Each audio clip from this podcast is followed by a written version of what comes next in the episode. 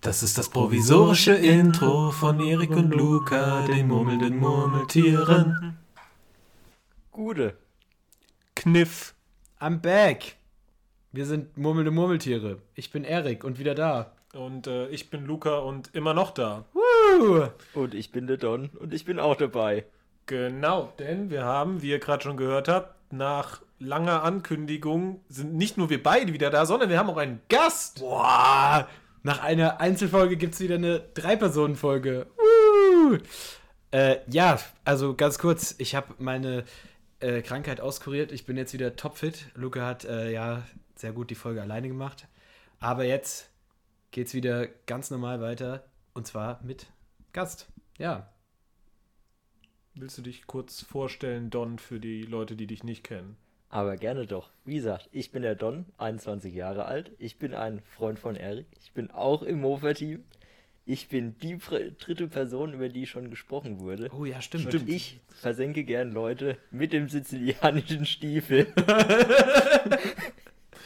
Ja, stimmt. Wir haben über den Don hier, äh, der Don ist wahrscheinlich die meisterwähnste Person im Podcast, die noch nie im Podcast war. Wir hätten dich, wir hätten dich länger nicht einladen sollen. Ich habe schon Ja. sehr viel über mich gehört. Ja, ähm, bevor wir jetzt gleich mit unseren üblichen Kategorien starten, eine ganz kurze Anmerkung. Wir haben am Mittwoch äh, The Northman im Kino gesehen. Dazu kam vielleicht schon ein, Murmelnde, äh, ein Murmeltiers erstes Mal. Vielleicht kommt auch noch ein Murmeltiers erstes Mal. Falls es technisch nicht klappt, kann es aber auch sein, dass gar kein Murmeltiers erstes Mal kommt und dass wir das Ganze dann vielleicht ein bisschen auf Instagram äh, verlagern. Aber das werdet ihr wahrscheinlich zu dem Zeitpunkt besser wissen als wir. Und damit können wir übergehen zu den Entweder-Oder-Fragen. Und ich glaube, ich fange sogar an. Direkt, hau direkt raus. Ja, lieber Don, lieber Erik, würdet ihr lieber mit einer Laktoseintoleranz im Land von Milch und Honig leben oder im Garten Eden mit einer ganz starken Pollenallergie? Uff. ich weiß das jetzt. Äh, ja. es ist. Heute mal Also- mit ein bisschen Bibelbezug. Also, ja, es ist auf jeden Fall schon mal eine sehr ähm, religiös-spirituelle Frage. Also, das Ding ist, in dem Land, in dem Milch und Honig fließt, gibt es ja hoffentlich auch noch andere Dinge. Nein. Da gibt es nur Milch und Honig. Es gibt nur Milch und Honig. ja, aber selbst ohne Laktoseintoleranz ist ja dann Shit. Weil ich glaube nicht, dass man sich nur von Milch und Honig ernähren kann. ja, du sollst dich ja dann eben nicht von mir Dann kann ich mich ja nur noch von Honig ernähren. Ohne Brot, dann muss ich den Honig einfach trinken oder löffeln. schlürfen. Ja, dann, dann lebe ich lieber im Garten Eden mit einer Pollenallergie. Ist aber ja da dann, blüht es halt das ganze Jahr. ach, da Ja. blüht das ganze ja, ja, Jahr. also im Ah, Garten Eden blüht es das ganze Jahr Ja, über. Also das heißt, ne, das ballert dich schon die ganze Zeit zu und im Land von Milch und Honig kannst du halt nur die Hälfte der Sachen konsumieren. Ja, aber das Ding ist ja auch im Garten Eden, egal was du machst, dir geht schlecht, weil du die Pollenallergie hast und im Land stimmt. von Milch und Honig machst du es ja dann in dem Sinn bewusst. Also du kannst auch mal da sein, dass es dir gut geht, wenn Ja, du das Honig stimmt. Das Ding ist, ich habe weder eine Laktoseintoleranz noch äh, eine Pollenallergie. Deswegen kenne ich mich mit beidem nicht so sehr aus. Obwohl ich in letzter Zeit, glaube ich, langsam eine Laktoseintoleranz entwickle, aber da bin ich mir noch nicht so sicher. Ich konsumiere nicht mehr so viel Milchprodukte. Ähm, aber äh, das ist halt schon irgendwie. Also, ja, doch, wahrscheinlich ist es wahrscheinlich doch eher Milch und Honig ohne Milch. Weil wenn man das ganze Jahr einfach so also ich kenne ja Menschen, die Pollenallergien haben und denen geht es halt schon im Frühling immer nicht so geil. Und wenn man halt die ganze Zeit da in dem Garten chillt, ja doch, dann esse, löffel ich halt Honig. Aber seid ihr da beide einer Meinung? Also ich bin da auf jeden Fall im Land von Milch und Honig. Ohne Milch. Im Land von Honig. Also Ja. ähm, ich kann mich erstmal in, in beide Dinge gut hineinversetzen. Ähm, die Frage war zuerst auch noch ein bisschen härter. Da war das Ganze nicht nur nicht keine Laktoseintoleranz, sondern eine Milch-Eiweißallergie und eine Zuckerunverträglichkeit. Uff, Dann hätte man okay. gar, aber dann dachte ich wäre, also dagegen ist, ähm, ist die Pollenallergie dann halt nicht so ja, ich krass. Ähm, ich habe auch eine Pollenallergie, also ich, ich habe eine Pollenallergie, ich habe vermutlich auch eine Laktoseintoleranz, aber neben der Milcheiweißallergie stinkt die ein bisschen ab. Aber prinzipiell bin ich auch da bei euch, auch weil ich, ähm, ich mag Honig auch einfach sehr gerne. Also Honig ist schon sehr, ein sehr cooles Lebensmittel so. Das stimmt, das ist vor allem lecker. Also kommt auf den Honig drauf an. Aber das ist ja dann so geiler Honig, der direkt von den Bienen kommt und nicht so Industriehonig. Ja, ja, das ist, Weil- der, der fließt da. Ja, da ist er ja flüssig. Das mag ich eigentlich nicht so. Ja, aber es gibt vielleicht auch Stellen, wo der so ein bisschen. ja, das wäre äh, gut. Also Ich mag am liebsten so festen Raps. Ja, und so, und so naturtrüben. Das ist kein Apfelsaft, aber Ja, aber dieser, dieser, dieser, dieser eher milchigere Honig. Ja, ist- ja, der, der Raps, zum Beispiel Rapshonig. Ja, Raps, Rapshonig. ist mein Favorit Raps ist, eigentlich. Raps ist cool. Ja, okay. Dann äh, nächste Frage. Ähm, ich habe eine Frage, ich habe mal eine Frage ohne Wortwitz. Es ist einfach, Nein. boah, ich habe heute, und zwar, ich spoilere ein bisschen unser Thema, über das wir nachher reden werden. Pfui! und würde euch fragen, wenn ihr Teil des Formel 1 Zirkuses, wie man gerne in den Medien sagt, wärt, also ihr wärt Teil der Formel 1 und ihr wärt in einem Team, egal welches, ob es Ferrari, Red Bull, Alpha Tauri oder Haas ist, wärt ihr dann lieber Mechaniker oder Teamchef? Also, wenn ich halbwegs die Ausstrahlung wie Günther Steiner hätte, dann äh, wäre ich eher Teamchef. Aber da hat man natürlich auch unter der Woche sehr, sehr viel zu tun an Interviews. Das ist natürlich der Knackpunkt. Ja, also Teamchef ist, also natürlich hat auch ein Mechaniker sehr viel Druck, aber ich glaube, auf dem Teamchef lastet ja dann doch noch mal mehr Verantwortung und der muss ja gerade medial dann doch erstmal den Kopf hinhalten. Trotzdem wäre ich auch beim Teamchef, was bei mir aber auch einfach daran liegt, dass ich mich in die Rolle eines Mechanikers 0,0 hineinversetzen kann, weil ich habe noch nie irgendetwas mechanisch behandelt. So viel Mechanik ist da nicht, ist ja viel Elektronik eigentlich. Ich hab auch- stundenlang Sensoren einstellen. Und am Ende habe ich eine Schraube übrig, wenn ich alles zusammengebaut habe. auch, auch damit habe ich wenig Erfahrung. Ja, okay, also das Ding ist, ihr habt schon gesagt, so ein Teamchef, der hat, also die haben eigentlich gleich viel Druck, nur das Ding ist, der Teamchef steht mehr in der Öffentlichkeit. Wenn es halt beim Team Kacke läuft, sagt keiner Mechaniker, von, von den 30 Mechanikern, die im Team sind, du, du bist schuld. Aber dem Teamchef kann man schon schnell die Schuld zuschieben und sagen, hier, der führt das Team falsch und so. Ähm, deswegen würde ich, glaube ich, eher zum Mechaniker tendieren. Ich habe zwar auch, also ich kann mir das im Moment auch nicht so wirklich vorstellen, weil Formel 1 Autos sind so komplex. Ich bin froh, dass ich einigermaßen raff, wie die funktionieren. Aber wenn man ja Mechaniker wäre, wenn man es dahin geschafft hätte, dann wäre man, hätte man das studiert und so und wüsste das. Und davon bin ich jetzt mal ausgegangen, man, man weiß halt, wie das funktioniert und so. Und dann fände ich das schon irgendwie cool. Ich weiß zwar nicht, ob ich, ob ich das so schaffen würde, so schnell funktionieren, wie die bei einem Boxenstopp funktionieren. Ob ich wirklich so, also selbst mit jahrelanger Übung weiß ich nicht, ob ich so schnell einfach reagieren könnte, so Reifen wechseln und so. Aber ich könnte ja zum Beispiel der sein, der den Wagenheber runterdrückt. Das wäre eigentlich mein, mein Job. Dann, äh, Ich glaube nicht, dass das seine einzige Aufgabe ist. ja, ja, aber beim Boxenstopp ist das seine einzige Aufgabe. Dann noch ein Aber- bisschen Wasser tragen oder so. ja, was, nee, also ich würde, glaube ich, zum, zum Mechaniker tendieren. Ja, ich bleib beim Teamchef. Ja, ich auch. Ja, okay, dann haben wir wenigstens mal unterschiedliche Meinungen. Das ist gut. So, Don, was hast du uns mitgebracht? Ich bleibe im Sport quasi, trenn eine andere Sportart. Es geht um Fußball. Und zwar ist die Frage, mit Max Kruse abends in die Shisha-Bar gehen und am Spielautomaten sitzen oder mit Christian Streich ein Klassikkonzert besuchen. Oh, Luca, Also ich, Meinung also, ich gehe Christian auf, Streich? also ich gehe auf jeden Fall mit Max Kruse in die Shisha-Bar. Ich finde Shisha-Bar komplett scheiße, kann auch mit Glücksspiel nichts anfangen. Aber mit diesem Arschloch Christian Streich wird man mich nirgendwo sehen. Okay, gut. Also ich mag Christian Streich eigentlich. Und habe jetzt nicht so eine große Abneigung gegen diese Menschen. Und du hast es schon gesagt, also ich finde Shisha-Bars halt auch übel unangenehm und auch Glücksspiel finde ich echt nicht geil. Also, obwohl, ja doch so, ich glaube, einmal im Leben würde ich schon gerne ins Casino gehen vielleicht, aber ich weiß nicht, ich finde Max Kruse halt irgendwie auch einen unangenehmen Typen. Und ich finde, ich mag Konzerte. Ich mag jetzt nicht unbedingt Klassik. Aber vielleicht muss man auch einmal in seinem Leben ein Klassikkonzert besucht haben. Vielleicht fühle ich mich, danach kann ich mich richtig intell intellektuell fühlen. Weil ich einfach sage, ich war auf Vielleicht einem kannst du Klassik. dann auch intellektuell aussprechen. Ja, wahrscheinlich. Es ist- war lustig, dass ich mich gerade genau dabei versprochen habe. Nee, also ich gehe mit Christian Streich aufs Klassikkonzert. Don, mit wem kommst du mit?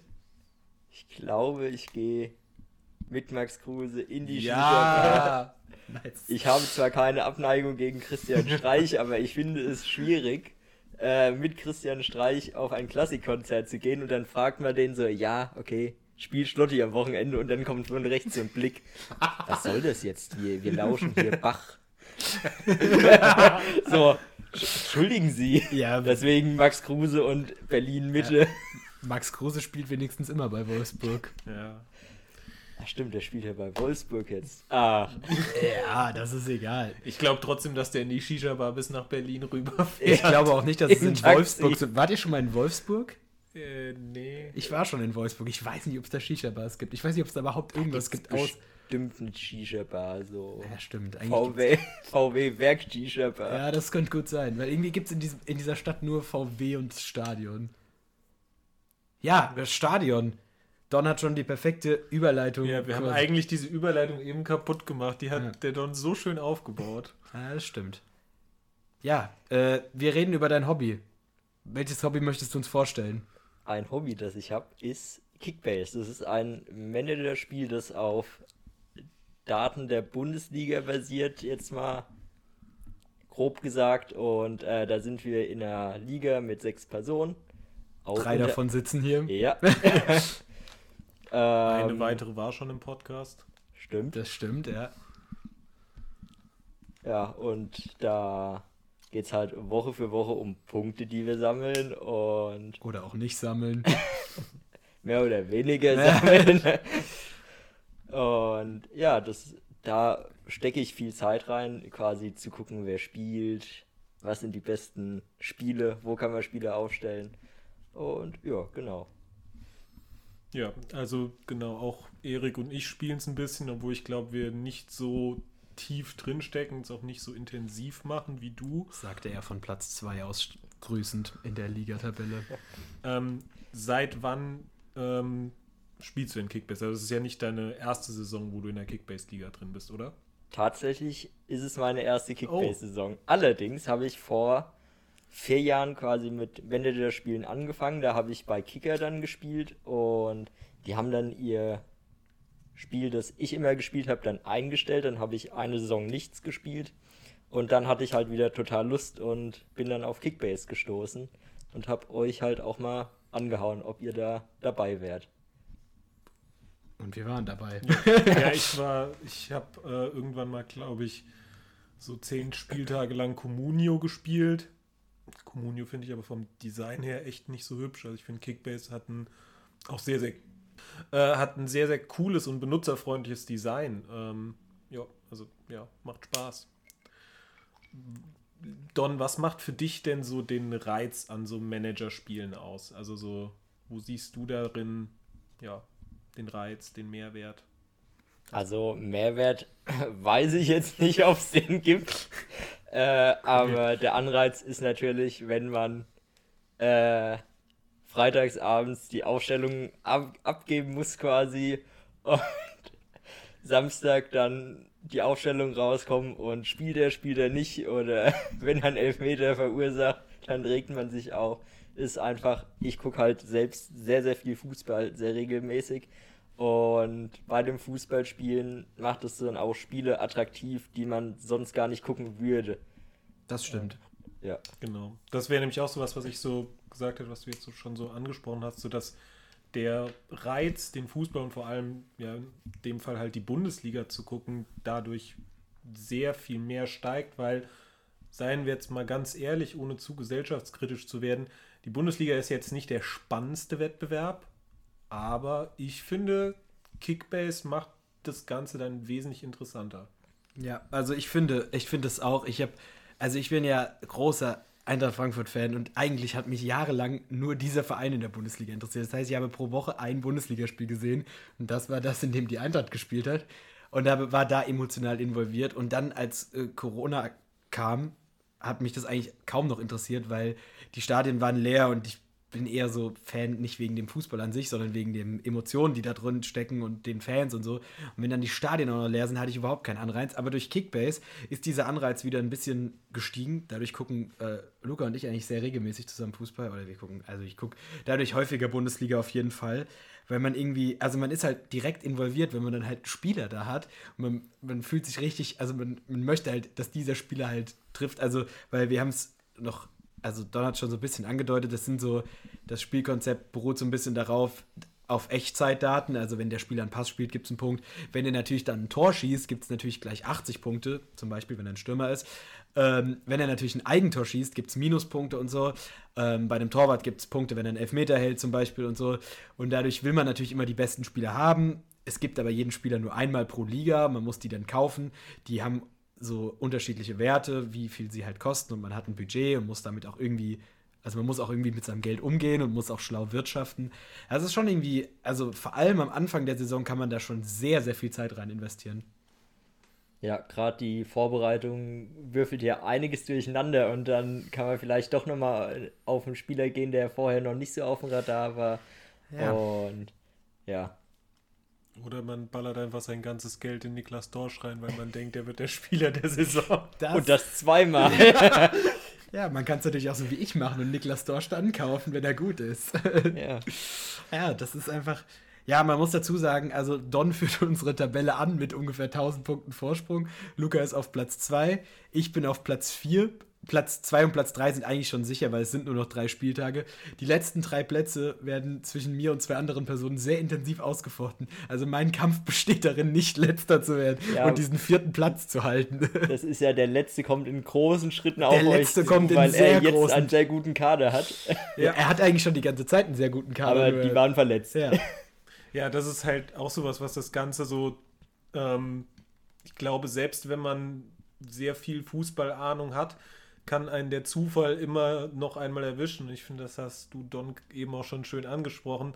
Ähm, es gibt da einen gewissen Verein, der Krankheiten erst dann bekannt gibt, wenn das Spiel angepfiffen Meinst wird. Meinst du etwa einen Verein, dessen Trainer Christian Streich ist? genau dieser Verein, der vielleicht die schrecklichste hier Social Media und äh, so Abteilung hier Öffentlichkeitsarbeit hat, weil das wirklich, wenn die nicht freitags spielen, kannst du da eigentlich ich, ich die müssen doch wissen, dass ein Spieler krank ist das am Freitag und dann am Samstag sagen sie dir erst fünf Minuten vorm Spiel, ah ja, übrigens, äh, der sitzt krank zu Hause. Das Interessante ist, wenn man mal drüber nachdenkt, mal unabhängig von, von Kickbase und Co., ist das eigentlich eine sehr, sehr schlaue Taktik, weil wenn ich der Gegner vom SC Freiburg bin, kann ich mich nie darauf einstellen, dass zum Beispiel ein Nils Petersen spielt, weil er ja vielleicht krank sein könnte. Oder ich stelle mich auf einen Nils Petersen ein, der dann am Samstag krank auf der Bank sitzt. Ja, wie mir das letzten Samstag mit meiner Kickbase-Mannschaft passiert aber für uns als Kickbase-Spielende, wir sind ja nicht die Einzigen auf der Welt. Und an, nee, aber an uns muss man mal denken. ja. ich, finde, ich, finde, die Trainer der Bundesliga denken zu wenig an Kickbase-Spieler. Ja. Ja. Aber ihr, jetzt wisst ihr, warum Freiburg so weit oben steht. Ja. Das ist alles nur, weil sie nichts verraten. Ja, genau. Das ist Freiburgs Taktik einfach. Ja, die sind, ich habe äh, fünf Freiburger oder so in meiner Mannschaft. Ich habe äh, vier, glaube ich, jetzt. Ja, ich habe, glaube ich, auch. Ja, ich habe auch vier. Ich glaube, ich habe sogar nur zwei, aber das du hast Schlotti. Spieler, ja, Schlotti. Ja, ich habe Günther, der spielt auch immer. Ach, stimmt, du hast Flecken auch. Am ja. Anfang hat auch immer Höhler gespielt, aber jetzt spielt manchmal auch Petersen, oder? Ja, das ist so meine Position, wo ich gerne rotiere, der Torhüter. Also, ja, die hab... haben am Anfang ganz schlecht performt und immer, wenn ich einen verkauft habe, Jan dann... Sommer, äh, dann wurden sie wieder gut. Ja, aber auch da kann man Fehler machen, so hier an alle Kickbase-Nutzer, geht nicht auf ein Zwei-Torhüter-Modell. Das habe ich gemacht. Und ich habe bis auf einen einzigen Spieltag habe ich immer auf den falschen Torhüter gesetzt. Genau, macht's lieber so viel wie ich und verwirrt, äh, habt einfach am Anfang der Saison schon überhaupt keine Kohle mehr, weil ihr euch völlig ins Ausgewirtschaftet habt. Dann habt ihr gar kein Geld für einen zweiten Torhüter. So. Das ist nämlich die Taktik. Ja, was auch sehr amüsant ist, ist, wir haben eine Kickbase WhatsApp-Gruppe. und wir gucken das ja nicht alle zusammen. Und wenn dann irgendwo ein Tor fällt oder sonst irgendwas, kommen auf einmal Nachrichten. Ja. Oder die Memes werden reingeschickt. Ja, da werden Memes reingeschickt. Das ist auch immer sehr lustig. Also man muss dazu sagen, wir reden jetzt hier sowas, also das könnte für viele Leute halt super uninteressant sein, weil es ja, um Fußball geht und so. 90% ihrer Zuhörer verloren. ja, genau. Aber es ist halt, es ist halt irgendwie ist es super lustig, auch so dieses ganze Drumherum, wie, also du hast es eben schon angesprochen, diese WhatsApp-Gruppe, das ist einfach ein einziges.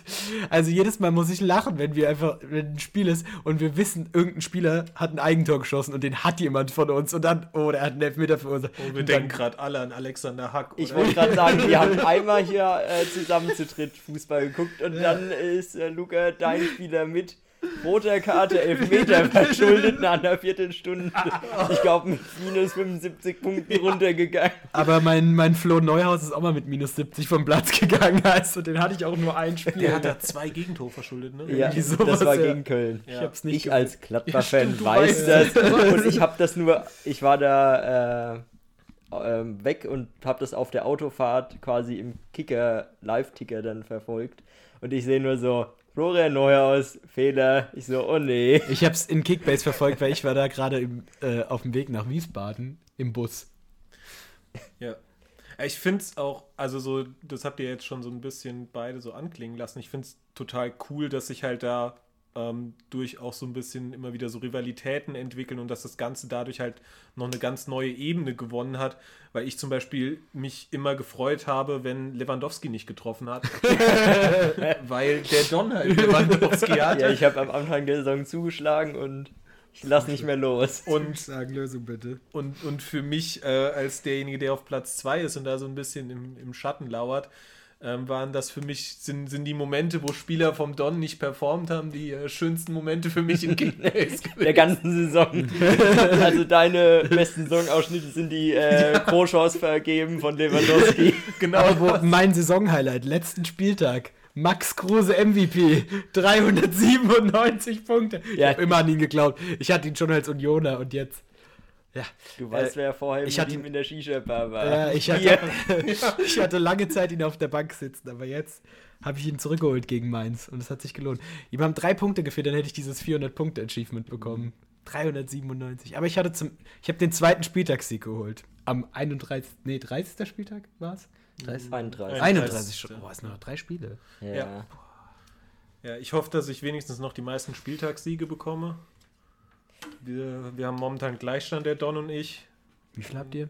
Äh, acht, glaube ich. Hm, dann kann ich euch nicht mehr kriegen. Nee, du, du sowieso. Ich kann auf 5 kommen. Ich könnte könnt mir vorstellen, dass der Letzte noch den ein oder anderen Spieltagssieg Ja. Ja, ich hoffe, der überholt mich nicht. Ich möchte Vierter bleiben. Oder zumindest Fünfter. Aber jetzt, wo wir dich schon mal hier haben, Don, als Führenden unserer Kickbase-Gruppe, hast du doch bestimmt so ein paar Tipps für uns. Wie wird man Gewinner einer Wie wird Kickbase-Liga? man Kickbase-Millionär? Wie wird man Kickbase-Millionär? Also, ganz wichtig, den anderen Spieler, die guten Spieler, wegkaufen. Ah, die FC Bayern-Taktik. Ja, ich äh, bin der FC Bayern des kleinen Mannes quasi. Ähm, ja, wie gesagt, ich habe mich gerade in der Sommervorbereitung sehr, sehr viel äh, damit rumgeschlagen, okay, wer ist jetzt performt in der Vorbereitung ganz gut und ich habe da schon viel Zeit reingesteckt, hatte dann am Anfang schon einen kleinen Vorteil, weil ich habe das ja auch ins Leben gerufen und dann habe ich mich da sehr, sehr beschäftigt. Das stimmt. Und ja, aber sonst äh, immer interessant sind natürlich Spieler, die von Verletzungen dann zurückkommen, die vielleicht noch auf dem Markt sind. Solange halt noch genug Spieler auf dem Markt sind. Das hat man am Ende der Saison jetzt schon gemerkt, dass die Guten sind weg und dann passiert da nicht mehr so viel. Nee, ich habe Und- seit Wochen keinen Spieler mehr gekauft. Ja, sonst keinen zu großen Kader, weil dann ärgert man sich immer nur, dass äh, man Leute nicht aufgestellt hat. Ja, das Problem kenne ich. Macht so wie ich, mit elf Spielern den Spieltag gehen oder mit 10 und einen 500k-Spieler auf die Position setzen. Alles schon vorgekommen. Ich habe sehr schlecht gewirtschaftet am Anfang der Saison, das war mein Fehler. Weil dann irgendwann, dann irgendwann kam ich. Ja, ich glaube, nächste Saison wird mal ganz Nächste Woche sagen wir jetzt irgendwie, dann sind wir alle auf einem ähnlichen Level. Ich finde, Ja. wir sollten nächste Saison auch ein paar Regeln mal einführen. Ja, da, da Ja. bin ich auf jeden Fall dafür. Das, ja. es muss eine Jetzt- außerordentliche Tagung geben. Hier, quasi. hier wurde es beschlossen gerade, es wird Regeln geben. Und das Ja. hier ist ein Zeugnis für die In der, Nachwelt. in der Feinst Racing Kickbase Gruppe. Ähm, ja, äh, was war denn so, Don, was war denn so dein Kickbase-Moment diese Saison und dein vielleicht Kick, dein Kickbase-Top-Moment und dein Kickbase-Flop-Moment diese Saison? Hast du da Oh, das ist jetzt da, Stegreif zwei Momente? Das ist eine schwierige Frage. Ähm, Erik kann die natürlich auch beantworten, wenn du da zwei Momente hast. Ich habe direkt zwei vor, vor Augen. Okay, also wenn ich jetzt spontan Erik antworten an. muss, ist mein erster Moment Max Große letzten Spieltag. 1300 Punkte an einem Spieltag, dank Wolfsburg. Das hätte ich niemals erwartet. Ähm, und mein Flop-Moment, ja, sind, ist wahrscheinlich der Anfang der Saison, weil den habe ich verpennt. Und da hatte ich irgendwie immer nur so. Also außer am ersten Spieltag, der allererste Spieltag, da war Bonner Sosa, der mich gerettet hat, aber sonst hatte ich wirklich immer nur so 500, 600 Punkte. Ja, und wahrscheinlich auch hier Neuhaus mit minus 70 oder 80, was er hatte. Das war schon auch ein sehr großer Flop-Moment. ja, also mein Top-Moment, also das waren zwei, drei Stück, ist natürlich, wenn Nico Schlotterbeck vom SC Freiburg trifft. Das ist äh, nämlich auch mein Spieler, habe ich am Anfang der Saison Luca weggeschnappt. Da sind wir wieder, die Großen, die Spieler wegkaufen. Das ist natürlich schön, aber das ist eigentlich mehr oder weniger auch ein ganz komischer Moment, also kein Flop-Moment, aber das war ganz komisch, als Freiburg 6-0 gegen Gladbach gewonnen hat. ich als Gladbach-Fan. Du hattest auch Gladbacher aufgestellt, oder? Ich hatte, ich hatte zwei Gladbacher aufgestellt und habe Schlotterbeck draußen gelassen. Ich als Gladbacher sehe nach einer halben Stunde es steht 6-0. Oder nach Ich hatte 35 Freiburger Minuten aufgestellt. Ich hatte Nikolas Höfler und äh, Vincenzo Grifo aufgestellt. Und hatte dann Schlotterbeck mit über 200 Punkten auf der Bank sitzen. Das war einfach, der Abend war gelaufen. Das war hart, Den, ja. den Spieltag habe ich auch gewonnen. Und witzigerweise ist der Spieltag auch mein Top-Moment, denn an diesem Spieltag habe ich Patrick Schick zum ersten Mal eingesetzt und er hat einen Viererpack geschnürt. Und ich habe, glaube ich, freitags War das mir am selben Spieltag? Was und ich glaube, ich habe mir freitags oder so habe ich mir Patrick Schick gekauft und ähm, wirklich mehr so als Panikkauf, weil ich ähm, die ganze Saison eigentlich keinen vernünftigen Stürmer hatte und dann zwischendurch mit Onisivo spielen musste. Ähm, genau, aber ich habe mir Patrick Schick gekauft, stell ihn auf und er schnürt gegen Fürth den ähm, Viererpack und dann am Sonntag gewinnt Freiburg 6-0 gegen Borussia Mönchengladbach in einem, einem der komischsten Spiele der ganzen Saison. Ähm, das war ein absoluter Top-Moment. Mein Flop-Moment ist natürlich entweder der Alexander Hack-Moment oder als sich verschiedene Mitglieder der Kickbase-Gruppe verbündeten, um zu verhindern, dass ich jemals in meinem Leben wieder einen Torhüter bekomme. Ja, da, da gab es so einen Vorfall. ist da was vorgekommen, ja. Da, da wurde ein bisschen, äh, wurde sich ein bisschen abgesprochen, damit ich keinen Torhüter bekomme. We- Weiß ich nicht.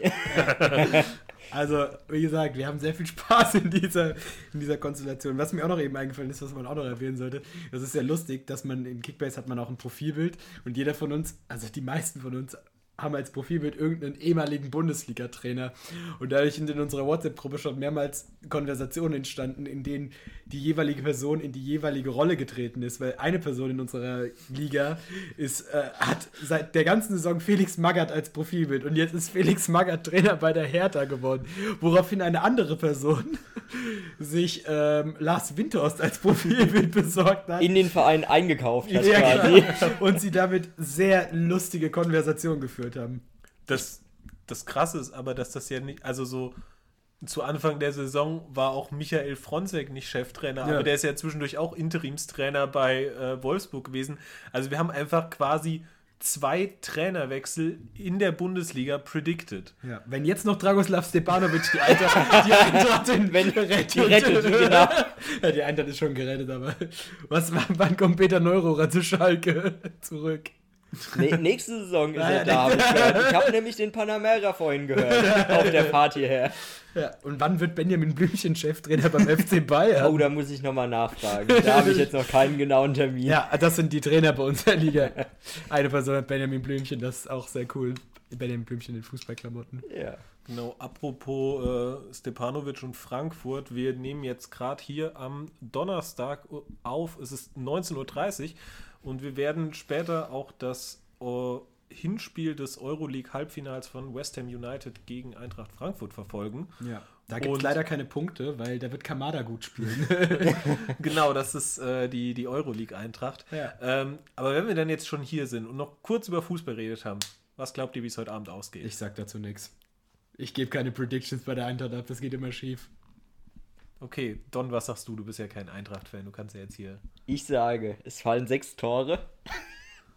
Im Hin- und Rückspiel oder nur im Hinspiel? Im Hinspiel oh jetzt. Gott, ich werde. Oh, ich hoffe, ich hoffe schon- das wäre Also so ich- schön. Ich Ich jetzt glaube, es äh, wird entweder ein 3 zu 3 oder dann doch ein Sieg für West Ham.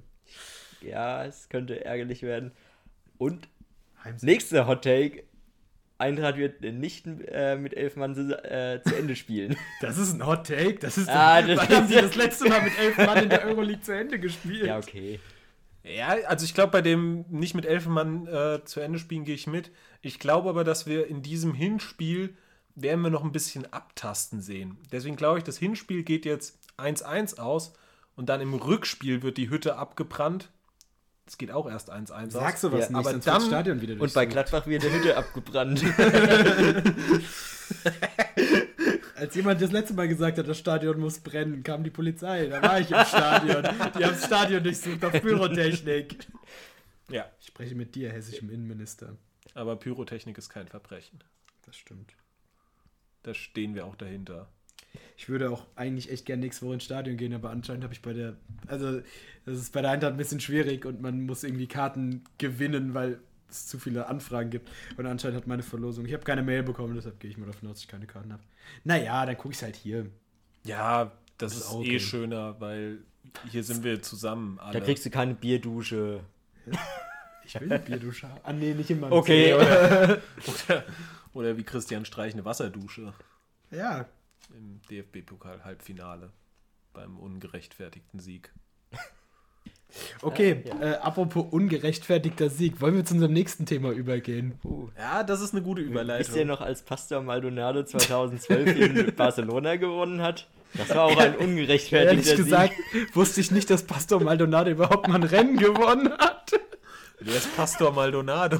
Das ist die größte Legende dieses Sports, über den wir jetzt reden werden. Ja, man muss dazu sagen, der Sport, über den wir jetzt reden werden, ähm, ich werde jetzt wahrscheinlich ein bisschen hier im, im Backseat sitzen und mehr zuhören. Ähm, deswegen fange ich ganz gerne mal hier jetzt an, weil wahrscheinlich werdet ihr danach weniger von mir hören, denn ich kenne mich nicht so gut aus in dem Sport, über den wir jetzt reden werden. Indem du trotzdem die Kicktipp-Gruppe anführst. ja, besser als, also besser als ihr kenne ich mich halt schon aus, aber ich kenne mich halt nicht gut aus. Okay.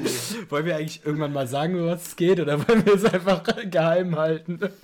Ja, äh, wie ihr es schon äh, euch denken konntet, es geht ums Tortenbacken.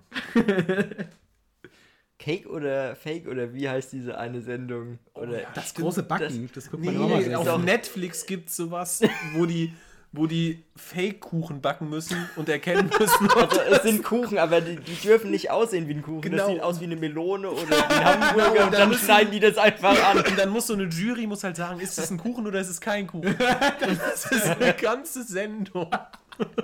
Das ist, Ja, aber darum geht es dann doch nicht. Ja, nee, okay. darum geht's doch nicht. Also in Wahrheit geht es um, ähm, oh, wie drücke ich das richtig schlimm negativ aus? Um Umweltverpestung und um kreisfahrende Autos. Oh, Nein, NASCAR?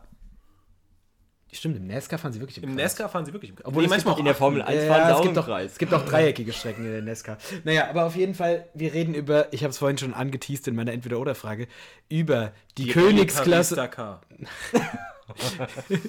MotoGP. Nein, über die Königsklasse des Motorsports.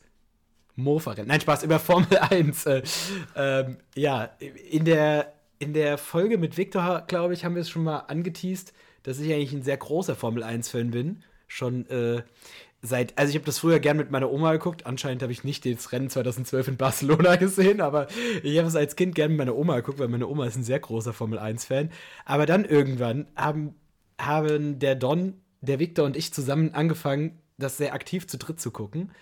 Und äh, ja, deswegen sind wir jetzt sehr große Fans und machen uns reden da sehr viel drüber. Und äh, seit dieser Saison habe ich Luca einfach mit reingezerrt. Nachdem ich ihm letzte Saison, ähm, kurz nachdem ich hier eingezogen bin, ein, ein Rennen zeigen wollte und gesagt habe, boah, das ist Spa und es wird regnen. Das wird das beste Rennen der Saison. Ungefähr so habe ich das angeteased. Dann ist in diesem Rennen sind zwei Runden gefahren worden, weil es geregnet hat. Hinter dem Safety Car nach vier Stunden oder Genau, drei zumindest. also in diesem Rennen ist nichts, aber auch gar nichts passiert. Das war das schlimmste Formel-1-Rennen in 60 Jahren Formel 1 oder wie 70 Jahren Ja. seit Ja, 1950. mittlerweile 70. Und Erik kündigte das ganze Dirk und mir an mit den Worten, das, das wird großartig, da wird so viel passieren, das wird richtig spannend. Da, das wird, werdet ihr nie vergessen. ja, das, das, das werdet ihr nie vergessen. Und ehrlicherweise, ich glaube, das werde ich auch nie vergessen. Diese drei Stunden. Die wir, da, ja, wir haben immer drin, zwischendrin zum Fußball genau, wir haben umgeschaltet. zwischendurch zum Fußball umgeschaltet, weil, ähm, und dann immer wieder umgeschaltet, weil, hey, vielleicht passiert ja jetzt mal was und äh, dann haben die Atzen da wieder nur geredet darüber, dass halt nicht gestartet wird. Ja. Ja, aber unabhängig davon gibt es auch manchmal Formel-1-Rennen, bei denen wirklich tatsächlich mehr als zwei Runden gefahren werden. Das ist eigentlich der Regelfall. äh, ja, also, keine Ahnung, ich kann ja mal kurz äh, für mich sprechen. Ich habe ja schon gesagt, ich gucke es eigentlich sehr gerne. Und irgendwie, Formel 1 ist schon häufig auch langweilig. Das muss man schon dazu sagen. Man kann, ich kann Leute verstehen, die sagen, wie kann man sich das angucken? Das sind Autos, die im Kreis fahren. Ist schon richtig, aber ist halt so ein bisschen, es kratzt so an der Oberfläche. Das Ding ist, man muss, also wenn man sich wirklich mit der Formel 1 beschäftigt, so wie wir das halt tun, dann wird es irgendwann richtig interessant und dann werden auch die langweiligen Rennen, die vermeintlich langweiligen Rennen, also es gibt immer noch langweilige Rennen, aber die werden irgendwie interessanter, weil man einfach also es gibt so viel, was da drin steckt. Also erstmal kann man sich natürlich mit der Technik auseinandersetzen, haben wir vorhin schon ein bisschen drüber gesprochen, ist äh, super kompliziert, aber ist halt auch super interessant. Ähm, aber man kann sich halt auch mit den Rennstrategien auseinandersetzen und dann wird es halt super spannend, vor allem wenn es Regenrennen oder ähnliches gibt, weil dann wird es interessant, wer, weil in der Formel 1 wechseln die ja die Reifen und die müssen einmal die Reifen wechseln pro Rennen und wird es interessant, wann, wie, welche Teams in die Box fahren und welche ähm, Reifen halt gewechselt werden, weil dadurch halt auch Siege oder halt verschiedene Platzierungen entschieden werden können. Und man muss auch dazu sagen, die letzte Saison war schon sehr spannend, was die Weltmeisterschaft angeht. Ja, das war eine der spannendsten Saison, die ich gesehen habe. Also Ja, ich gucke auch seit meiner Kindheit äh, Formel 1. Ich habe früher immer mit meinem Vater zusammen Formel 1 geguckt. Äh, natürlich dann mit Sebastian Vettel quasi groß geworden bei der Formel 1. Ja. Äh, Wir zwischenzeitlich. sind leider das- zu jung für Michael Schumacher. Ja. Äh, mittler zwischendurch hatte ich dann mal 2017, 2018 so, ja, habe ich das ganz wenig geguckt oder nur die Highlights, weil es war schon langweilig. Das stimmt. Das war so eine richtig langweilige Phase. Aber letzte Saison, Heidewitzka, das, das ging richtig ab. Vor allem auch zwischen den Teams, so zwischen den ganzen Rennen, da Ja. wird der angeschuldigt und der macht das und es war einfach nur herrlich von außen anzusehen. Genau, da wurden viele Kämpfe auch außerhalb der Strecke ausgetragen. Ja, so ein bisschen habe ich da auch mitbekommen, dachte so, das ist Formel 1 die Daily Soap. Ja. Also, Das ist was für Netflix. Also seitdem Netflix da drin steckt, Passieren komische Sachen. ja, das Ding ist, ich muss dazu sagen, ich habe noch keine eine Folge Drive to Survive gesehen. Ich auch noch Also es gibt nicht. ja, die Formel 1 ist ja in den letzten Jahren wieder sehr gro hat wieder sehr viele Fans für sich gewonnen. Auch Haupt, also Netflix hat da einen sehr großen Anteil. Also es gibt auf Netflix, für die, die es nicht kennen, gibt es eine Serie, die heißt Drive to Survive, die halt so diesen Formel 1 Alltag in der Serie darstellt. Ein bisschen überdramatisiert, habe ich gehört, ein bisschen überspitzt und auch manchmal nicht die chronologische Reihenfolge. Theoretisch ist es eine Dokumentation über die Saison, aber praktisch wird da viel auch hinzugedichtet und so künstliches Drama, so Germany's Next Topmodel-like geschürt, ähm, was da eben echt gar nicht so wirklich passiert ist. Aber dadurch müssen viele Leute zur Formel 1 zugekommen sein. Mich brauchte Drive to Survive nicht äh, zur Formel 1 bringen, weil ich war schon vorher da. Deswegen habe ich es mir noch nie angeguckt, weil die, die ähm, Staffeln kommen auch immer dann erst nach der Saison. Und dann weiß ich ja schon, wie die Saison ausgegangen ist, wenn ich mich die ganze Saison. eine Formel 1 Saison, glaube ich, in acht Folgen zusammen. Ja.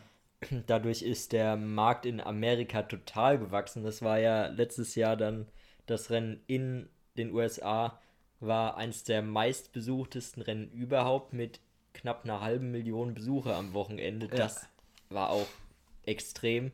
Von daher, die Formel 1 wächst und dieses Jahr gibt es viele neue Änderungen und letztes Jahr war es schon spannend, aber dieses Jahr könnte es auch wieder spannend werden nach Ja. dem ersten Rennen. Also So dieses Jahr bin aus. ich, auch, bin ich auch sehr, sehr gehypt. Also ich war schon vor der Saison gehypt, weil Don hat es angesprochen, es gibt, äh, gab sehr viele neue Regeländerungen. Das heißt, es gibt quasi komplett neue Autos.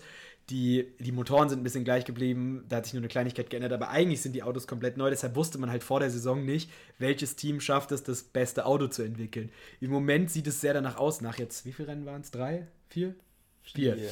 Nach vier Rennen, dass halt Ferrari das beste Auto entwickelt hat. Mittlerweile kommt aber auch Red Bull sehr nah daran. Mercedes ist leider irgendwo ganz weit hinten. Ja, man muss dazu sagen, von 2014 an bis 2020 haben die jede WM gewonnen. Ja. Sowohl den Fahrertitel als auch die Konstrukteursmeisterschaft. Von daher, es war schon eintönig, kann man sagen. Ja, ich finde es auch, also jetzt im Ernst, ich habe nichts gegen Mercedes so an sich, aber es ist halt so wie, äh, wenn die Bayern jetzt auf einmal eine schlechte Mannschaft hätten, würden 90% der Bundesliga-Fans auch sagen, ja, finde ich gut, weil man, die ganzen Bayern-Fans behaupten ja, dass Bayern momentan eine schlechte Mannschaft hat. Man sieht, ja, die, Ja. Waren, die waren schon mal besser. die waren schon mal besser, ja. Naja, und deswegen ist es halt, das ist halt auch irgendwie was, was cool ist und ich finde auch eigentlich ist es ganz cool, dass Ferrari mal wieder ein bisschen oben mitmischt, weil die sind halt so das traditionsreichste Team in der Formel 1 und die sind so das, das Team. Klar sind sie auch das erfolgreichste Team aller Zeiten, aber sie sind halt auch das Team, das einzige Team, was seit 1950 jede Saison fährt, was schon auch sehr cool ist. Und ich mag die beiden Fahrer. Also ich finde, bei Formel 1 ist es auch sehr so, also mir geht es zum Beispiel nicht so, dass ich so einen, so einen wirklich absoluten Liebling habe, wie beim Fußball, dass ich so diesen einen, einen Team habe, sondern ich entscheide mich da immer so neu und guck mal so. Ich finde die meisten Fahrer finde ich auch sympathisch und so und freue mich auch eigentlich immer mal, wenn, wenn mal ein anderer gewinnt und so. Ich, mich interessiert so das Ganze. Ist jetzt nicht so, dass ich sagen würde, ich bin ein riesen Red Bull-Fan. Letzte Saison habe ich, klar, war ich, war ich, war ich, würde ich mich, hätte ich mich als Max Verstappen-Fan bezeichnen können, weil ich einfach wollte, dass er mal Weltmeister wird, weil ich finde ihn einen coolen Typ und ich finde, es ist einfach auch ein bisschen langweilig, wenn Hamilton zum 100. Mal Und ich wollte nicht, dass äh, der Schumacher-Rekord eingestellt wird mit acht. Das Also, stimmt auch. Der ja momentan sieben WM-Titel hat, genau wie Lewis Ja. Hamilton. Und da habe ich mich schon gefreut, dass es nicht der achte geworden Ja. ist für Lewis Hamilton. Aber ich finde zum Beispiel diese Saison, wenn jetzt, wenn jetzt die ganze Saison es zwischen Charles Leclerc und Max Verstappen bleiben würde, dann wäre ich, glaube ich, für Leclerc, weil Verstappen war letzter Weltmeister. Und Leclerc würde Ja. ich es auch mal gönnen. Ja, aber generell das Fahrerfeld, viele junge Fahrer in den letzten Ja. Jahren dazugekommen und das gibt, ist auch sehr, sehr lustig, weil die kennen sich fast alle aus der K-Zeit Ja. und die verstehen sich auch super. Das war ja letzte Saison so Hamilton gegen Verstappen so ein bisschen auch ein Generationenduell in der Mhm. Formel 1 und die ganzen Jungen, die da jetzt mitfahren, das ist schon eine Wellenlänge und die, wie gesagt, das ist ganz lustig anzuschauen. Ja, es sind auch alles irgendwie sehr sympathische. Also, ich finde, es gibt wenig Fahrer, wo ich sage, die sind mir unsympathisch. So, ich finde, es sind alles irgendwie so, irgendwie, weiß ich nicht. Klar, es gibt so super sympathische wie Danny Ricciardo. Wenn der lacht, dann muss ich auch lachen. Aber ich finde, also, klar, Max Verstappen ist auf der Strecke manchmal ein Arsch, aber, also in 90% der Fällen, aber es ist halt einfach irgendwie, das ist auch irgendwie, der gibt Interviews und ich mir, ah ja, ist eine coole Socke so halt. Also, ich weiß nicht. Irgendwie, ich mag, also ich finde es cool, was, was für Fahrer da sind. Dann hat man da noch so ein paar Alt, ähm, so ein paar Altmeister wie Hamilton, Alonso, Vettel, den ich übrigens, also wenn ich mich für einen Fahrer entscheiden müsste, der mein Lieblingsfahrer wäre, dann wäre es, glaube ich, Vettel, weil Ja, ich bin auch, mit, auch, ihm, bin mit ihm groß geworden. Er ist ja, Hesse. auch alles also alle Ja. Saisons geguckt, wo er Weltmeister geworden ist und dann war das schon so, wow, Ja. der ist viermal Weltmeister. Und das Ding ist, damals mochten ihn ja alle noch nicht. Und jetzt ist er ja der, jetzt ist er ja der meistgeliebte Formel 1-Fahrer. Ich finde, Vettel ist auch generell ein sehr sympathischer Mensch. Der ist, äh, ich habe neulich eine interessante Podcast-Folge von Luisa Neubauer mit ihm gehört und das war, fand ich sehr cool. Also er ist irgendwie cooler Typ einfach. Also wenn ich mich für einen entscheiden müsste, dann für Vettel. Nicht für Aston Martin, aber für Vettel. Ich habe, ihr habt eben das mit den jungen, ganzen jungen Fahrern angesprochen. Ich kenne mich ja nicht so gut aus, aber ich habe letztens einen Kommentar gelesen, in dem drin stand, dass die Fahrer insgesamt schlechter wären und es zu mehr Fahrerfehlern kommen würde. Könnt ihr irgendwie diesem Kommentar antworten? Ich weiß nicht, ich glaube, habt den unter irgendeinem Sportschau-Posting gesehen. Also seht ihr das ähnlich? Seht ihr das ganz anders? Habt ihr da irgendwie, wie steht ihr dazu? Ganz ehrlich, ich finde es immer super schwierig, Fahrer aus verschiedenen Generationen zu vergleichen. Es ist schon schwierig, irgendwie in anderen Sportarten Sportler aus verschiedenen Zeiten zu, äh, zu vergleichen, weil einfach die, die Sport, in einem Sport ändert sich einfach auch die Techniken und so, aber in der Formel 1, die haben halt so ganz andere Autos. Ganz ehrlich, ich glaube, ich kann da, ich kann das nicht so wir wirklich beurteilen. Es ist halt auch die Frage jetzt, die haben jetzt komplett neue Autos am Anfang der Saison. Klar gibt es da viele Fahrfehler. Man muss ja auch mit dem Auto irgendwie warm werden. Ja, ich finde das auch sehr schwer zu vergleichen. Man muss also schon sagen, die früheren Autos, da ging es schon mehr um die Fahrkunst, die ein Fahrer hat. Ja. Heutzutage ist das schon sehr technisch geworden, das hatten wir schon gesagt. Und äh, da geht es auch nicht mehr nur um das reine Autofahren, sondern äh, auch Reifen managen oder wie stelle ich jetzt den Motor sonst was ein, was gar nicht so viel mit dem reinen Fahren zu tun hat, wo ja auch einige Fahrer sind dann da echt überfordert, hat man manchmal das Gefühl, wenn es darum geht, aber vom Fahrischen, was die, die können schon gut Auto fahren, das egal von früher das, oder heute. Ja. ja. ja. Genau. Auch, ich denke, neben sehr vielen Formel 1-Fans wird es, glaube ich, auch wenig Sportarten geben, die auch dermaßen viele Kritiker haben. Manche dieser Kritiken sind auch durchaus berechtigt, gerade was Umweltschutz und so angeht. Ähm, ich glaube, was aber auch eine häufige Kritik ist, ist einfach, dass es doch auch ein sehr gefährlicher Sport ist, ähm, der ja durchaus auch mal schwere Verletzungen fordert. Oder ich weiß nicht, wo in der Formel 2 ist letztes Jahr jemand gestorben oder so. War ja, vor zwei Jahren, glaube ich. Vor zwei Jahren. Mm, ja. Ähm, wie ist das für euch so mit dem, also macht da, also ist das für euch was, worauf ihr auch guckt, weil das ja durchaus schon was ist, ähm, was so einen Sport ein bisschen kontroverser macht? Oder würdet ihr sagen, so, das muss man irgendwie getrennt betrachten? Also wie steht ihr zu sowas? Ich will euch jetzt auch nicht irgendwie, eine, äh, irgendwie zu sehr in eine Ecke drängen oder irgendwo vor irgendeine Entscheidung treffen, aber ich finde, das ist immer so ein, also das ist für mich, der jetzt so ein bisschen einsteigt in die Formel 1, immer so ein Gedanke, wo ich denke, boah, der Sport ist ja schon auch gefährlich so und ähm, ich glaube, ich weiß nicht, wenn ich einen Unfall mal bei einem Live-Rennen sehen würde, wo jemand sterben würde, weiß ich nicht, ob ich noch mal ein Rennen angucken könnte. Ja, also das Ding ist, ich, das finde ich auch, das ist so eine Sache, die zum Glück in den letzten Jahren wirklich abgenommen hat. Also du hast jetzt eben den aus der Formel 2 oder Formel 3, ich weiß gar nicht mehr, was war. Hubert. Ja, genau, der ja. war in Spa vor ein paar Jahren.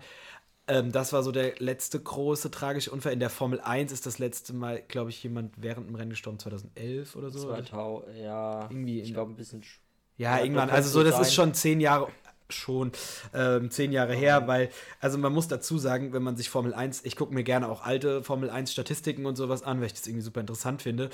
Ähm, und da sind halt einfach pro Saison zwei oder drei Fahrer gestorben. Das ja. ist halt super krass. Das finde ich auch ganz komisch, dass dann auch das zu gucken und zu wissen, ja. okay, gut, da ist jetzt einem auch, er muss ja nicht sterben, aber okay, der hat die und die Verletzung, das ist schon komisch mit anzugucken, wenn man es dann live guckt. Ja, also ich fand zum Beispiel vorletzte Saison den Unfall von Grosjean, das war schon ja, irgendwie so ein krasser Moment. Also für die, die es nicht mitbekommen haben, Roman Grosjean, der ist da ähm, in Bahrain in die Bande, also der ist irgendwie von der Strecke abgekommen, abgedrängt worden und ist dann in die Bande reingefahren. Und das Auto hat einfach angefangen zu brennen und es hat sich auch so geteilt. Und er hat so in dem Auto da irgendwie fest und hat sich dann da raus befreit und ist über diese brennende Leitplanke, die halt, die halt geglüht hat, weil es halt heiß war, drüber geklettert. Und ihm ist zum Glück nichts passiert, außer dass er sich halt die Hände durch die Handschuhe super verbrannt hat. Also er war dann im Krankenhaus und hat irgendwie Verbrennung schwersten Grades an den Händen gehabt. Aber sonst ist ihm nichts passiert. Die Formel 1 ist ja auch ähm, sehr ähm, daran bemüht, die Sicherheit zu verbessern. Das ist ein sehr, sehr großer, also es ist ein wichtiges Thema bei denen. Das haben die früher auch so in den 70er Jahren und so einfach auch ignoriert. Zum Beispiel ähm, der also man kennt ja Niki Lauda wahrscheinlich, das ist ja ein sehr bekannter Formel-1-Fahrer Österreicher gewesen. Und der hatte ja so einen schlimmen Unfall in den 70er Jahren in, im, am Nürburgring. Und erst zwei oder drei Jahre später haben die feuerfeste Rennanzüge eingeführt.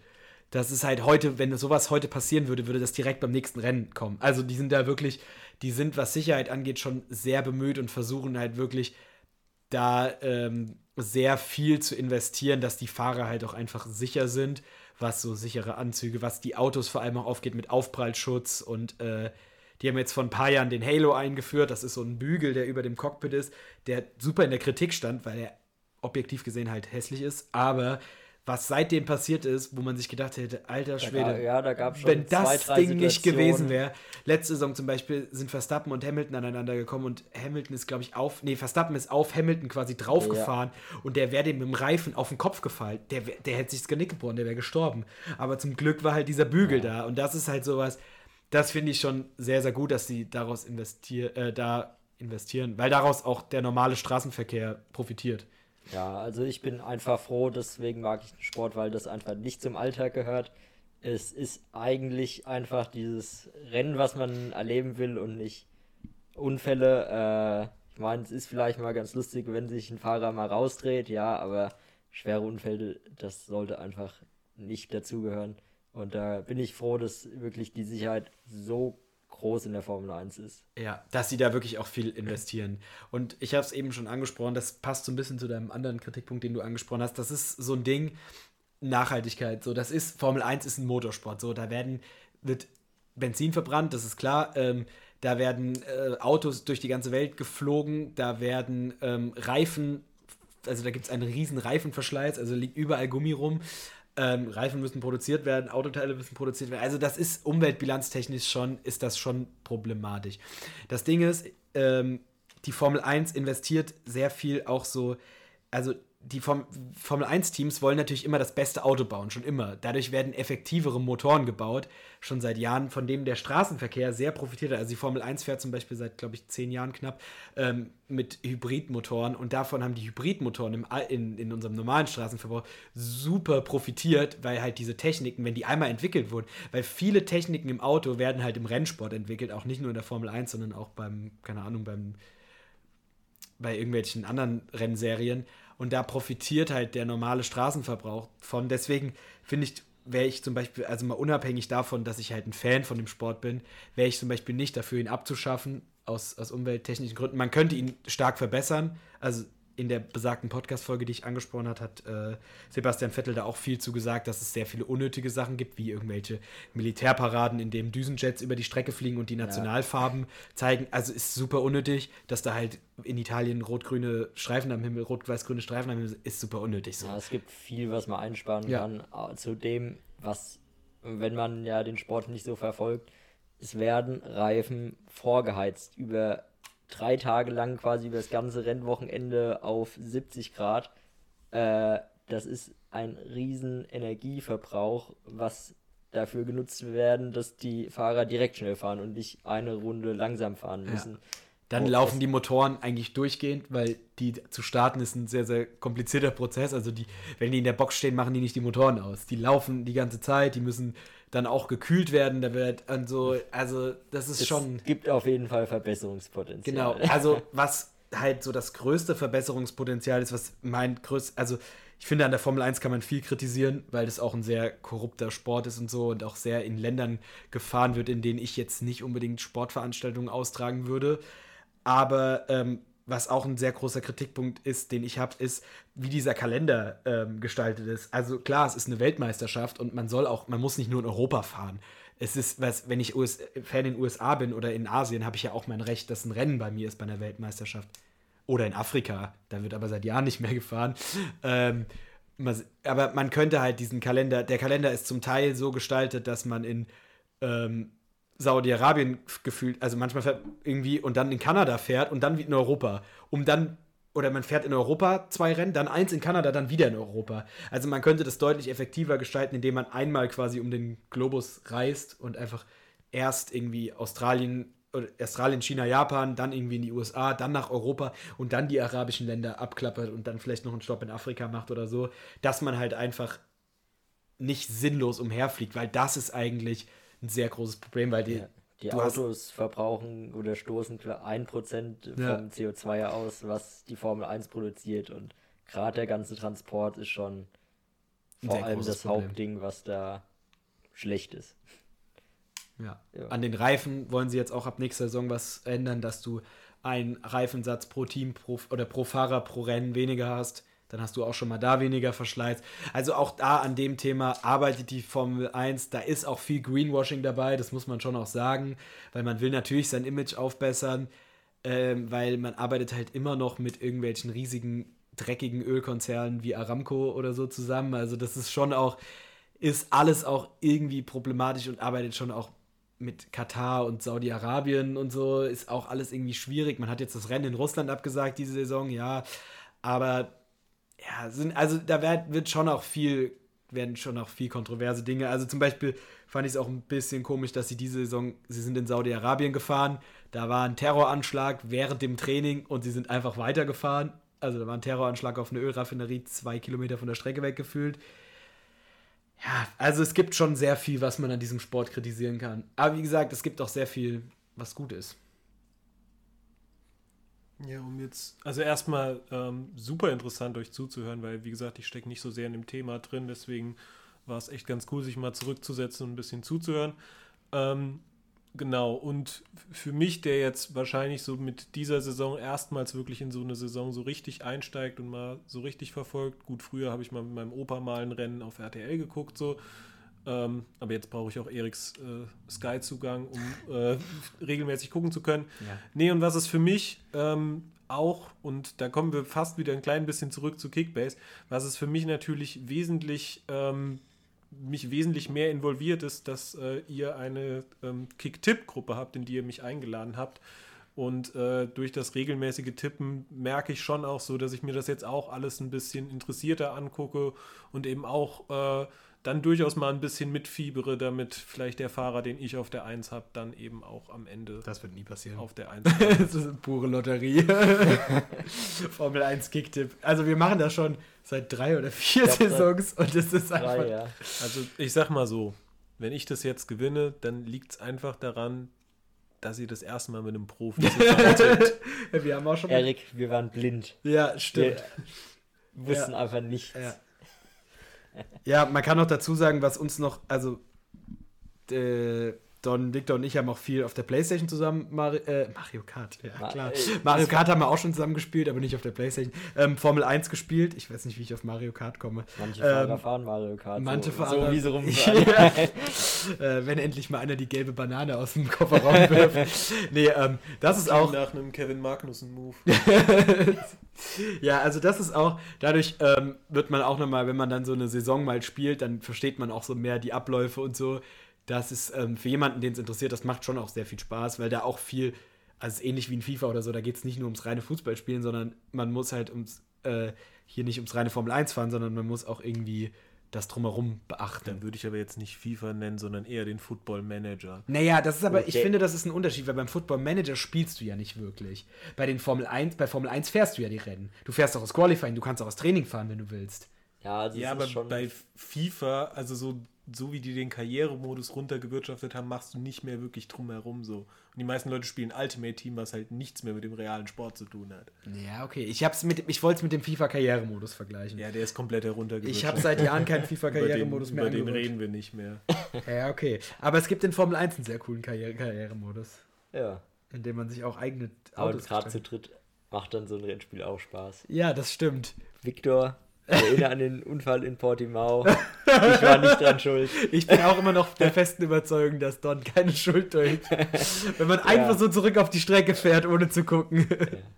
Ja, also man muss dazu sagen, dass wir sehr schlecht sind in dem Spiel. Also ich habe nicht mal ein Lenkrad und spiele immer mit dem Controller, deswegen Aber wir drehe haben ich mich die Spaß. ganze Wir haben sehr viel Spaß, das ist wichtig. Ja. Ja. Spaß habe ich auch beim Gucken von der Formel 1. Meistens. Manchmal denke ich mir auch, oh, ich schlafe gleich ein. Aber wenn dann mal ein Safety Car kommt, dann wird es manchmal spannend. Bernd rauskommt. Wenn Bernd, Bernd, Bernd Mailänder ist Bernd- der Safety-Car-Fahrer. Bernd Mailänder ist ein sehr cooler Dude. Ja. Äh, Gut. Ja. Und es gibt sehr viele coole Dinge an der Formel 1. Aber ich glaube, wir haben so das meiste irgendwie angesprochen. Ich finde auch schön die Dark Sides und die Ja. Light Sides belichtet. Ja, man muss auch immer, also ich finde, man muss auch immer die Sachen, auch wenn man ein Riesenfan ist, muss man auch immer kritisch dazu stehen. Also ich finde auch sehr viel im Fußball einfach stehe ich sehr kritisch gegenüber. Nein, ich finde alles am Fußball ist großartig. Okay, viel Spaß bei der WM im Winter. Ich gehe dann auf den Weihnachtsmarkt. Ich kenne, ich kenne keine WM im Winter. äh, Win Winter ist relativ. ja, deswegen. Also, obwohl, ja, in Australien ist es da nicht Winter. ja. Die gucken also kein Problem. Ist Australien überhaupt dabei? Weiß ich gerade nicht. Nein, die sind in den Playoffs gescheitert. Ah ja, okay. Ja. Sind die echt gescheitert? Ja. Äh, das ist jetzt dunkles Halbwissen eigentlich. aber ich habe ehrlich mir gesagt mich kein Stück sicher. mit dieser WM Ey, beschäftigt. Ich bin mir sehr. 90% bin ich mir Das sicher. kann, kann sein. Das kann Ah, ich weiß gar nicht, sein. gegen wen die rausgeflogen Ich glaube, das war gegen Japan sogar. Das, das Weil kann, Ja, die Play- spielen ja im Aus- waren vor. Australien spielt ja auch komischerweise im, im asiatischen Fußballverband, obwohl es einen ozeanischen Fußballverband weil gibt. die alles gewinnen würden im Ausland. Das, das Ja. würde Neuseeland ist, glaube ich, qualifiziert. Äh, Ja, ja, Neuseeland- Australien äh, failed und äh, Neuseeland hat sich qualifiziert. Ja, Ja, okay, aber in Neuseeland ist es dann Sommer. Also das Genau. Ja, den Bogen allgemeine Fußballwissen ist da Ja. für Deswegen Deswegen, bist du so gut in Kickbase. deswegen Ja, wird der West Ham-Tipp auch 100% aufgehen. Also ganz ehrlich, mit einem 3-3 kann ich heute Abend, also kann ich morgen früh leben. Heute Eine, Abend eine nicht. 3-3 und eine rote Karte. Das ist okay. so, also, Solange es nicht. ich bezweifle aber, dass Sam Lammers ein wichtiges Tor schießt. Das ja, Sam Lammers schießt das wichtige Tor erst im Finale. Ja, Sam Lammers wird äh, im Finale RB Leipzig aus dem Stadion schießen. Ja, das werden wir sehen. You- Okay, you, heard äh, it here first. genug äh, über Fußball und Formel Über 1. Sport. Über so viele männliche Themen, über die wir Ja. heute geredet haben. Ja, jetzt reden wir über ein ähm, Unisex-Thema. Musik. Musik. Hey! Sehr schön. Das war sehr schön. Äh, ja, wer möchte anfangen mit seinem Song? Der Gast? Also ich habe einen Song mitgebracht von Supertramp. School ist der Song. Also Supertramp habe ich letztens auf einer Platte von meinem Bruder quasi entdeckt oder so das erste Mal so Ist von denen nicht der Logical Song? Ja, unter anderem, aber ich habe mich für School entschieden. Ähm, ist ein sehr schönes, langes Intro. Ähm, das mag ich an gerade so der 80er Jahre Musik. Ist, ich sag mal, schon ähnlich wie Pink Floyd, geht in eine ähnliche Richtung. Ähm, und ja, in dem Song geht's generell so, dass sich junge Leute nicht so viel sagen lassen sollen, was sie mal später machen oder das ist schlecht. Und ja, das ist einfach eine schöne Botschaft und ein sehr, sehr guter Song. Nice. Findet ihr dann in der In der Playlist, die wir auch äh, wieder auf Instagram verlinken werden. Hört sie euch an. Murmeltier Musik heißt sie. Wow. Ja, soll ich äh, weitermachen? Ich kann auch weitermachen. Ja, dann hau raus. Äh, ja, ich habe äh, den Song Krone der Schöpfung von Tristan Prusch mitgenommen. Der ist aus seinem 2021 erschienenen Album Am Rest. Ich mag Tristan Prusch sehr gerne und habe vollkommen verpasst, dass er ein Album rausgebracht hat. Habe das deswegen in den äh, letzten Tagen ein bisschen häufiger ähm, mir angehört und nehme jetzt einfach mal stellvertretend äh, Krone der Schöpfung daraus. Tristan Prusch ist wirklich so ganz klarer deutscher Indie. Er selber ähm, hat, glaube ich, irgendwann mal gesagt, dass er gerne so seine Musik so ein bisschen hätte wie, wie alten deutschen Schlager, so ein bisschen Chanson-mäßig. Er ist einer, der Geschichten erzählt und ähm, ja, ich mag Tristan Prusch. Tristan Prusch ist ein toller Mensch und toller Musiker und ähm, mein Tipp der Woche. Nice. Wo du gerade Indie angesprochen hast, ich habe auch einen Song von einer eher unbekannteren Band.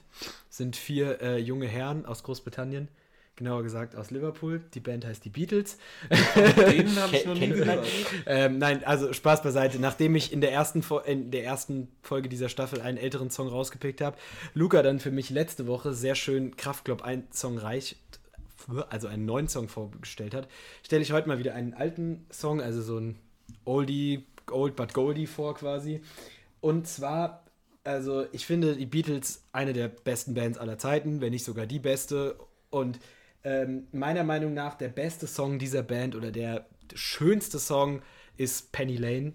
Ähm, ein, der wahrscheinlich der romantischste Song, der jemals über eine Straße geschrieben werden konnte, weil in diesem Song geht es einfach um eine random Straße in Liverpool, die ich eigentlich unbedingt mal besuchen möchte, einfach um mal gesagt zu haben, ich kann Aber sehr romantisch. bes- ich möchte sie sehr romantisch besuchen, ja.